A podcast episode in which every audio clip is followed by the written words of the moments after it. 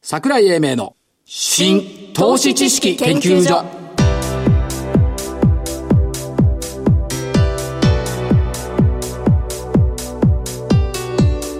この番組は一般社団法人日本 IFA 協会の協力でお送りしますごきげんよう新投資知識研究所所長の桜井英明ですそしてコメンテーター日本 IFA 協会理事長正木昭夫さんですはい、日本 IFA 協会の正木です。よろしくお願いします。お願いします、はい今回はい収録ではいお伝えいたします、というすこねとなんですけども、はいえー12月の12日はい、ということになります師走ですよ幸せです。もうお師匠さんも走って歩ってる。お師匠さん。お師匠さんじゃないんじゃお師匠ないお坊さんじゃないのお師匠さんいやないのやお師匠さんですよ。で今日はね正木さんに伺いたいと思って、はい、どうぞ。バンカメメリルのメリルと聞いたんですけどね 昨日の新聞でしょ昨日っつうかあの先週のう。ね先週のはい広告。そうはい。いでいや考えはいかがですかや、じゃあのーご自分の母体が消えるというはい、あのー非常に一抹の寂しさはあります。私の場合ね消えてないんですけど日興証券で、え SMBC って余計なのがついちゃったから はいはい全然別のものになっちゃって るはいはいはい。一抹の寂しいものがありますありますね。うん。それで、えー、と今日伺いたかったのは師走ですはい。師走、の思い出い師走の思い出。や仕事のよ別に恋愛とか聞いてないからねあはいはいはいはいやっぱりバブルの崩壊の時ですかね1980あの天井つけた時、はいええまあ、インデックスはどんどんどんどん上がっていく、はいしかしファンドマネージャーの声聞くと、ええあまり儲かってない、はいこういうふうな話があのちょうど天井つける時にありましたねやっぱ正木さん綺麗な仕事してるねうん私比の較的ね私の場合ねうん師走、というと頭に浮かぶのは投信の募集募集でしょわ、はいかりますわかりますこれ自分でボーナスもらってやったーと思うとその後ね月末まで投信も20日ぐらいまで投信の募集が来るのよでしょこれでねほとんど12月は使ってたなっそうでしょうねていうのがありますよね、それからね私あの12月の25日がクリスマスが誕生日なんですよですよねこれがね、はい何の因果かね当時4日目行く私なのよはいと26日の商いが第8回の1月受け渡しになって新年受け渡しだよね、うん何が起こるかというと25日のクリスマスは絶対翌日の株の予約なわけおーということは夜遅くまで残って遅くとは4次元じゃないよねあ朝いや朝は朝までいない けど電車がなくなるまで残ってはい予約をしていたはいというのがだから自分の誕生日をその日に祝えるのは日曜しかなかったみたいなおーお進んでたんじゃないのええ今時だけどクリスマスに本当にやるんでしょうかどうか週末にやってしまうような気どがうしかま分すかりませんけどあとね一番記憶に残ったのはちょうどねあれ12月頃この時期ですよねあの NTT の第一次公募があったのああありましたねなんかねとにかくね人気があった割に数集めろって言われてはいひたすら集めまくっていた記憶がする正月をまたいでいやー皆さんが集めていただいたんで私たちは左非常に楽でしたあ正木さんあれやってないの引き受けましたから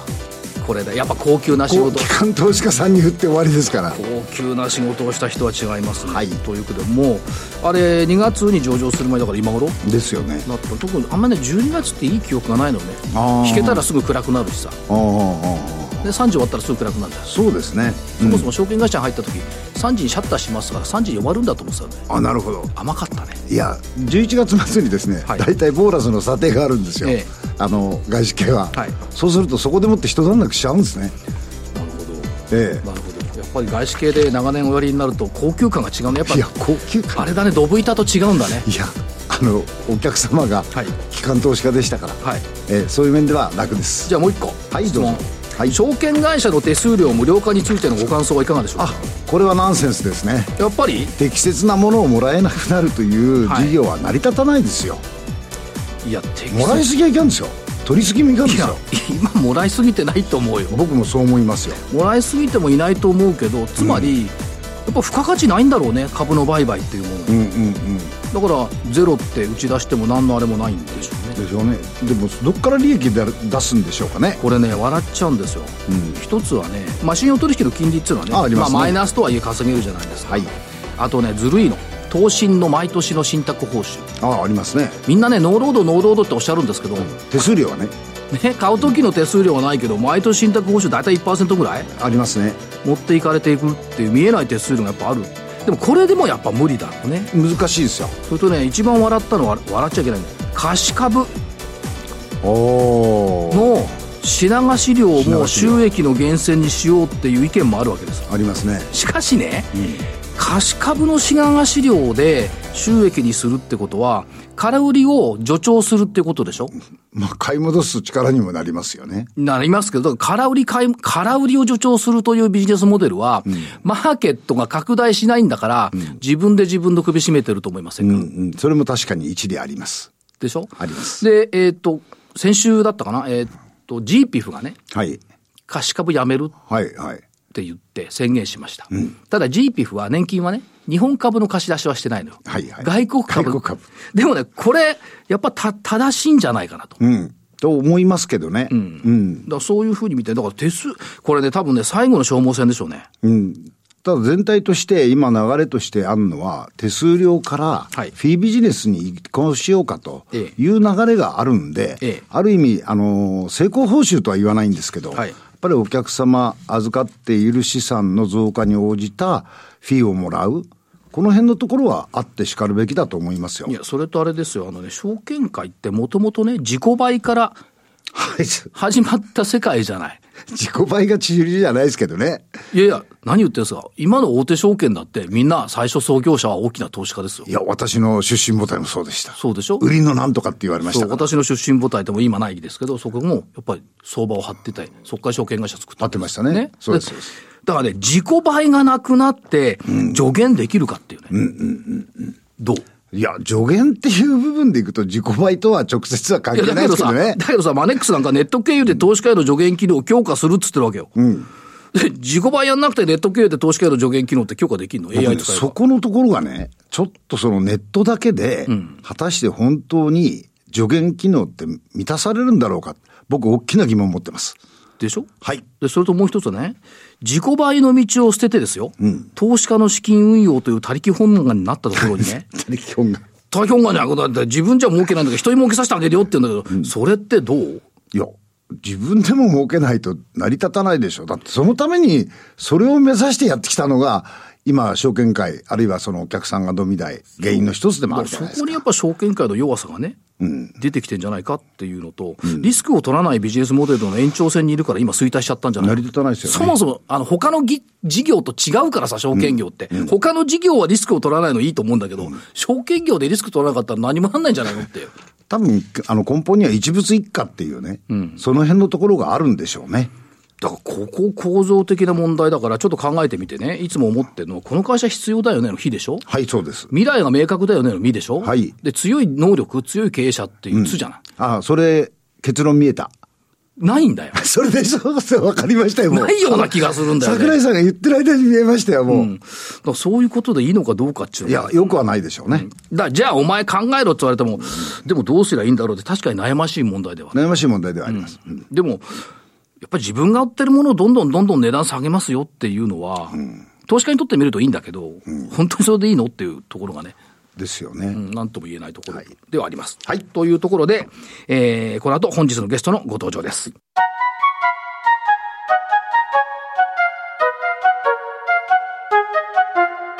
桜井英明の新投資知識研究所それでは本日のゲストをご紹介しましょう。証券コード3484、東証一部上場株式会社店舗イノベーション、代表取締役社長原康夫さんです。原社長よろしくお願いします。よろしくお願いします。よくおいでくださいま した。よろしくお願いします。ありがとうございます。かし、社長もクリスマスそうなんですよ。びっくりですね。えーいい人多いんですよ、クリスマス。 なんでそういうとこに行くかね。みんなにお祝いしてもらえるんですよ。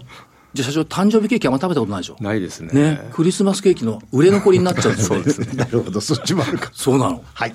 で、えーっと、それはさておいて、えー、店舗イノベーションさんというと、店舗開発のプロ集団によるプロパティ X と、はい。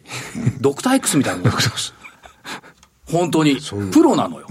専門家集団なのよ。そで、多分失敗しないと思うんだ。私だって。う。そういうことですか。なるほど。これどうですか、社長、ビジネスがはい、はいやっぱりこう、集中した業務になってるじゃないですか。そうですね。あの、一般的には不動産会社の方は、はいまあ、住宅事務所、ええ倉庫駐車場、例えば仲介業、はい管理業、売買、いろいろやって不動産会社なんですけど、私どもは店舗物件しか扱わないと。はい。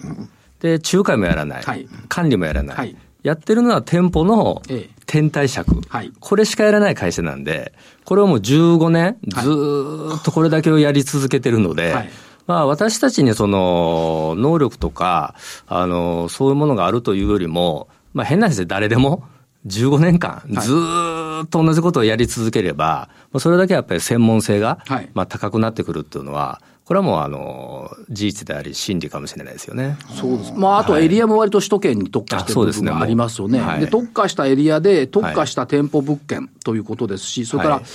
割と飲食店とか多いですよね。そうですね。飲食店が今9割ぐらいですかね。はい。で、飲食店って割と小規模事業者さん多いじゃないですか。そうですね。7割、8割はそうですね。とあんまりいい話じゃないですけ ど、入れ替わりもやっぱ多いじゃないですか。入れ替わりも確かにありますね。 はい。あるということは、だから市場機会は非常に豊富にあるっていうこと。そうですね。あの、今、1都3県で飲食店ができる物件が16万物件あるって言われてるんですよね。はいはいそのうちの我々の基準で、あの、借りれる物件、借りれそうな物件が11万物件あるので、そういった意味ではまだ、えっと、私たちが借りてる物件が1600件なんで、ええ全マーケットの全シェアのまだ1%にもなるほど満たない、そんな状況ですから、まだまだあの東京都心、はいあの関東地区にはあのマーケットがあるっていう、そういうふうなイメージですね。これ、しかもですよ、はいその店舗のはい天体になるでしょ、はい天体ですねそうするとこれね、市況とか景気にあんまり左右されないんじゃないかあと思うんもですようおっしゃる通りですね、はいあのやっぱりどうしても住宅とか、あとまあ売買系っていうのは、あの不動産の市況だとか、景気だとか、はいまあ、金融のあの状況によって、結構、まあ、あの上がり下がりってあるんですけど、うんはい店舗物件、特に都心の店舗物件は、ほぼないんですよね。うん、これはまああの景気云々にまあ左右されないという、はい非常に安定した、はいあのマーケットでまあビジネスをさせていただいているという、そういうような状況ですね。あと、例えば、その、ちょっと近郊に行ったところの駅なんかですと、はい店舗が開く と、これね、なんか知んないけど、興味津々になるんですよね。 ありますね。でこの間もうちの近くでね、ローソンが撤退したのよ。で、何が入んのかなと思っていたら、何が入ったと思いますゴルフショップ。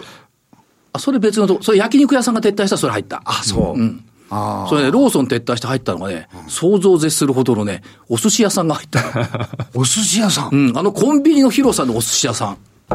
でもそこそこありますね。ん。カウンターでね、回転じゃないんだよ。ちゃんとあ握る回転じゃないの、で、お寿司屋さん少なかったからすっごい嬉しい。それはいいですね。だから街づくりにも役立ちああますよね。そうですね。やっぱり飲食店が増えたり、飲食店がこう、まあ、あの、いろいろはい変わるだけでも、あの、住まれてる方、勤務されてる方にとってみたら結構楽しみのそうなんですよ。一だつからにもね、やっぱりなりますよね。街が変わるんですよ、ね。そうですね。だから普通ね、その土地の売買やるとか ね、再開発やるっていうと街づくりって言えるんだけど、天体で街づくりできるとは思わないかったですよ。そうですか。はい。いや、そうですよね、本当に。ある意味、どうですか、いろんな不動産のまあ売買とかいろいろあるんですけども、不動産転売借っていうのは、6つ目のカテゴリーと、うん、そうですね。はい、見ていいんですかあの、おそらく日本の中はで、いいろんな不動産会社の方がいらっしゃいますけども、はいその天体借、特に店舗の天体借、これだけをやってる会社っていうのは一社もないんですよね。一社もないあはい一社もないですよ。あの、私ども店舗イノベーションだけで、はいでそのまあ一つの理由とすれば、ええ実はあの、天体借っていうその事業内容と、例えば仲介業っていう事業内容だと、はいもう内容がまるっきり違ってまして、ええ例えば仲介業っていうのは、借りたい人、えー貸したい人の間に入って調整するので、はいはい契約が終われば、ええまあ、基本手離れするわけですよね。そうですはね、い主体じゃないわけですよね。そうですよね。はいええだから天体は、ええあの、契約が終わると、そこから事業がスタートするので、はいじゃあ一つの会社が、あの、手離れして終わる事業と、ええあの、契約が終わってから、それから始まる事業を、はい両方やるのは基本的には不可能なはずなんですよ。ええで、我々はそこにも完全に特化しているので、はいまあ、正規のその 天体借事業の、はいまあ、あの、会社だっていう、そういうまあ自信と誇りを持って、はいまあやらさせていただいてるっていう、そういう感覚はありますよね。そうなるとどうですか、その、はいやっぱり皆さんと、関係者全員オールウィンが可能になってくる。そうですね。あの、実は、お店を出したい方もいれば、はいまあ、お店をあの辞めたい方、ええ撤退する方もいたりとか、あとビルオーナーもいらっしゃれば、はい不動産会社もいらっしゃったりとかして、ここ、結構登場人物が多岐にわたるんですよね。ええなるで皆さんのその利害関係がバラバラなんで、はい例えば店を出したい方はなるべく安い家賃ええで物件借りたいし、あのビルオーナーはなるべく高い金額ではい家賃貸したいとかって、こういろいろあの皆様方のその利害がバラバラなんですよね。はいそこで専門の私どもが間に入ることによって、まあ、それぞれの利害をこううまくはい調整することで、まあ、オールインが。まあ、可能になっていくっていう、まあ、そういうビジネスモデルってことですよね。らそういう意味では、よく見つけましたね、社長。よく見つけこのました業ね務を。失礼あのね そうですね。あの、見つけたというよりも、はいあのー実は創業して15年なんですけども、ええこうやりながらこう改善しながら、はいあの今の状態に行き着いたっていう、そういうようなイメージなんですよね。はいあの15年前にこの事業計画を作って、このビジネスで、この事業で、あの今の状態にしていくぞっていうことよりも、はいあのーまあ、やりながらこう一つ一つずつ、まあ、自分たちで積み上げていったっていうか、はそういうふうなイメージの方が強いかもしれないですよ ね。なるほど。で、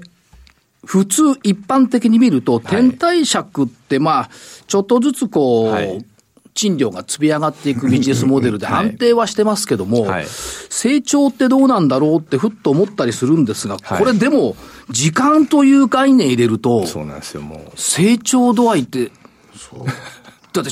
7年前の利益と今の利益って随分違うでしょそうですね。7年前、実は、あの、当期の、あの、利益がたった45万しかなかったんですよね。はい。 1年で。あの、そう1年間当で。期だから1年です。だからその年にもし、あの、忘年会やってれば、はい下手したら赤字になってたから、忘年会代だけで もやっちゃう。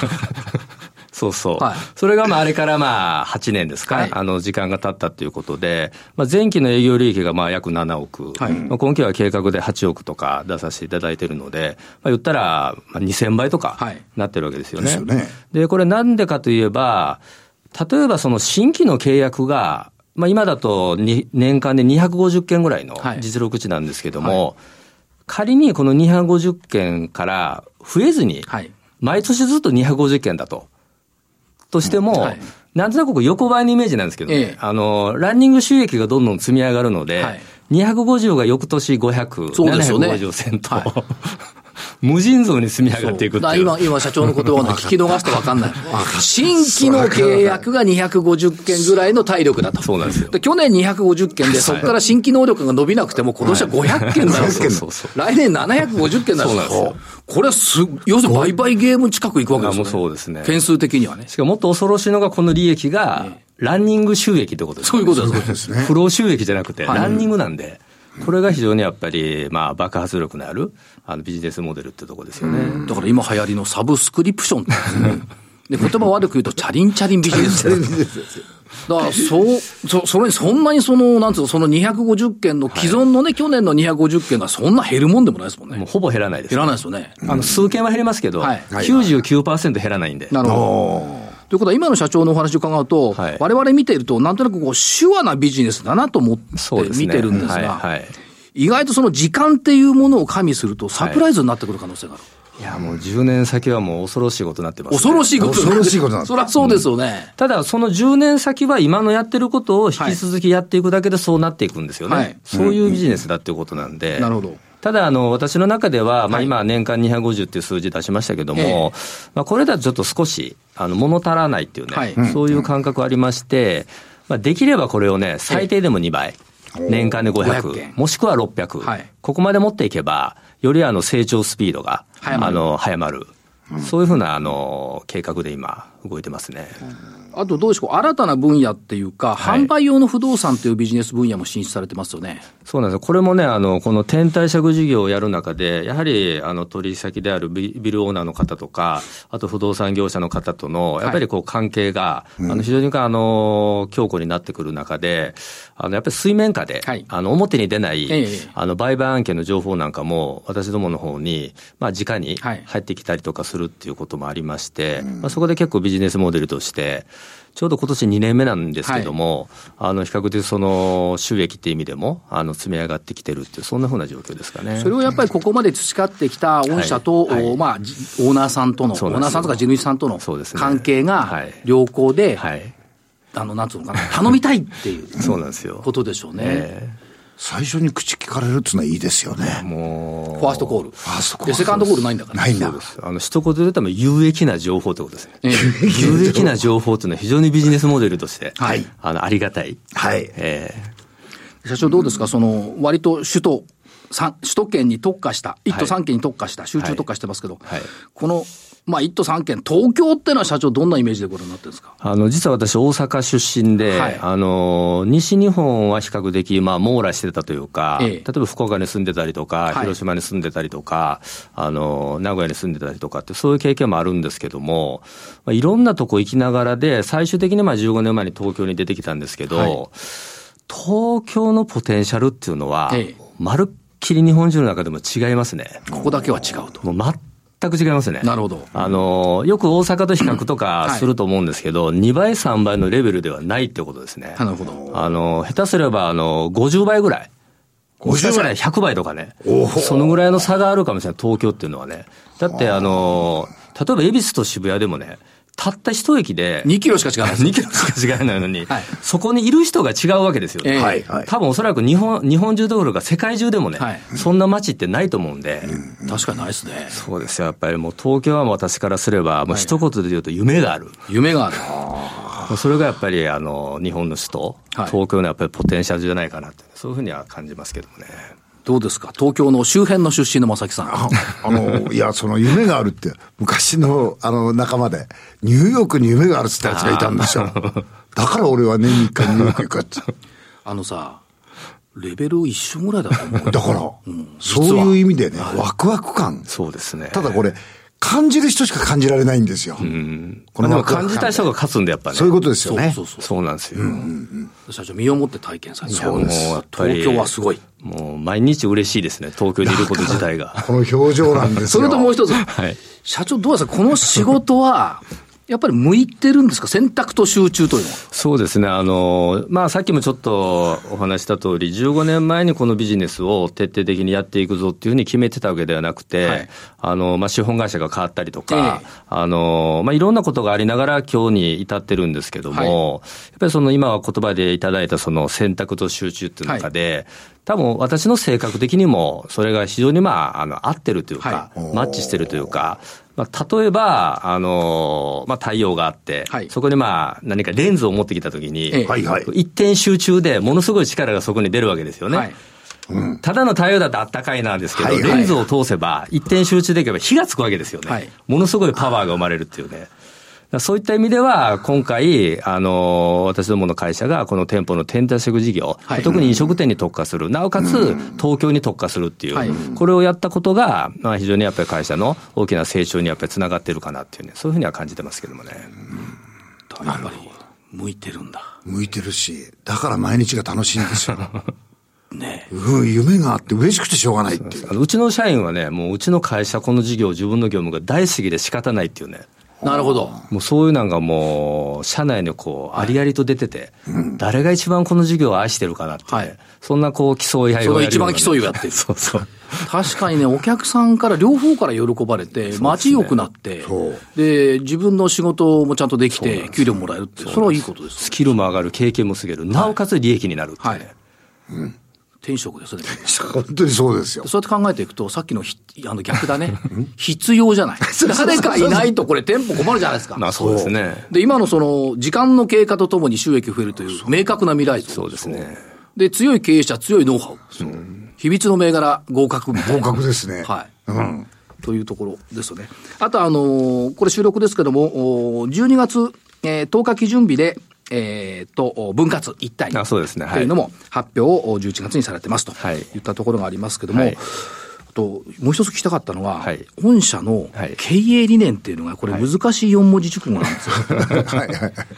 貢献するの貢献ね。はいで、創造。はい貢献創造と来てるんですよ。はいこれ社長意味はどういうふうになんですかそうですみたいでねすか。まあ、あの、端的に言えば、まあ、人様の役に立とうということなんでしょうけども、あの、役に立つにも、やっぱりありきたりのことではなくてね、はい徹底的に自分たちが何をやれば、はいその方の役に立てるのか、例えば不動産業者の方、はいビルオーナーの方、飲食企業の方、まあ、株主様もそうですし、はいあのもっと言えば、うちの社員に対してもそうですし、そのいわゆるその役に立ち方ってもうあのバラバラだと思うんですよね。はいはいで、一人一人、まあ、その一立場の方々のあの何がニーズなのかっていうことを自分たちで日々振り返りながら、はい新しくやっぱりあの貢献していくと。はいはいあののそれを作っていくっていうのが、我々のまあ大きな、まあ、一つの理念ということですよなね。るほど。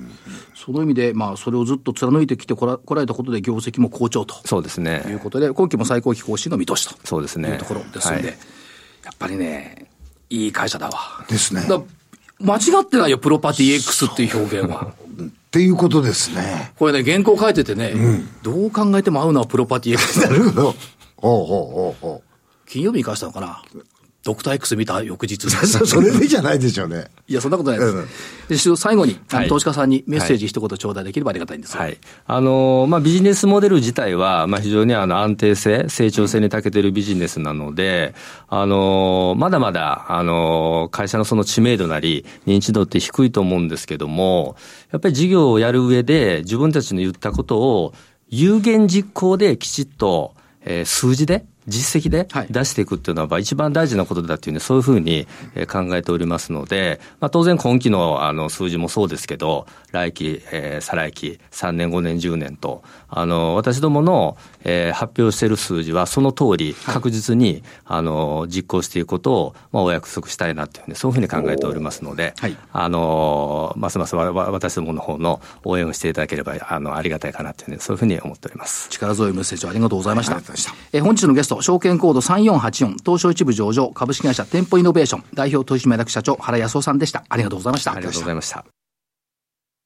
資産運用の目標設定は人それぞれにより異なります。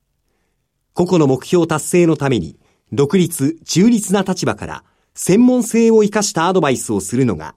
金融商品仲介業 IFA です。一般社団法人日本 IFA 協会は企業 IR 情報を資産運用に有効活用していただくため、協賛企業のご支援のもと、この番組に協力しております。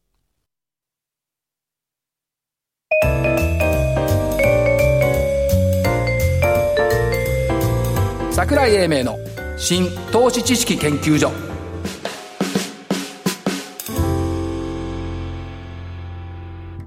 この番組は一般社団法人日本 IFA 協会の協力でお送りしました。なお、この番組は投資、その他の行動を勧誘するものではありません。投資にかかる最終決定はご自身の判断で行っていただきますようお願いいたします。面白かったですねいや、面白かった。会社がね聞いたり見たりしないとわからないいや、それと、社長の表情ですね。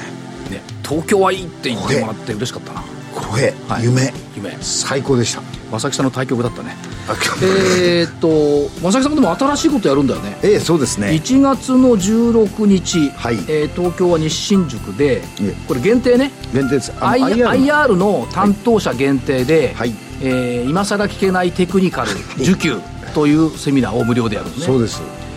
まあ、講師は私ですけどそう。質問コーナーありあのうん基本が分かってないとね。なかなか。あんまり言えないよね言えない。実は知らないんだよだって言えないからそうひっそり来てくださいとそいううことで、えー、とこれお申し込みは日本 IFA 協会のホームページからおはい申し込みいただければいいというところですね、そうです。西新宿で、えー、と午後6時半からそうです。 8時まではい。ということでしたんで、えーテクニカルわかんないけどちょっと聞いてみようかなとか知ってるけどいじめに行こうかなとかね、うんいう方はぜひおいでいただければよろしいんではないかな、またいじられるんですよね、私が。いやいじりませんよ別にあ、そうですか。。はいいや、いじられないと寂しいんですよ。あそうええ、年初のいじられ、ぜひお願いしまはいす。わかりました、はいということで、えー本日この辺りで失礼します、えー所長の桜井英明そして日本 IFA 協会の正木明夫でした。それでは来週のこの時間までごきげんごよきうげんよう。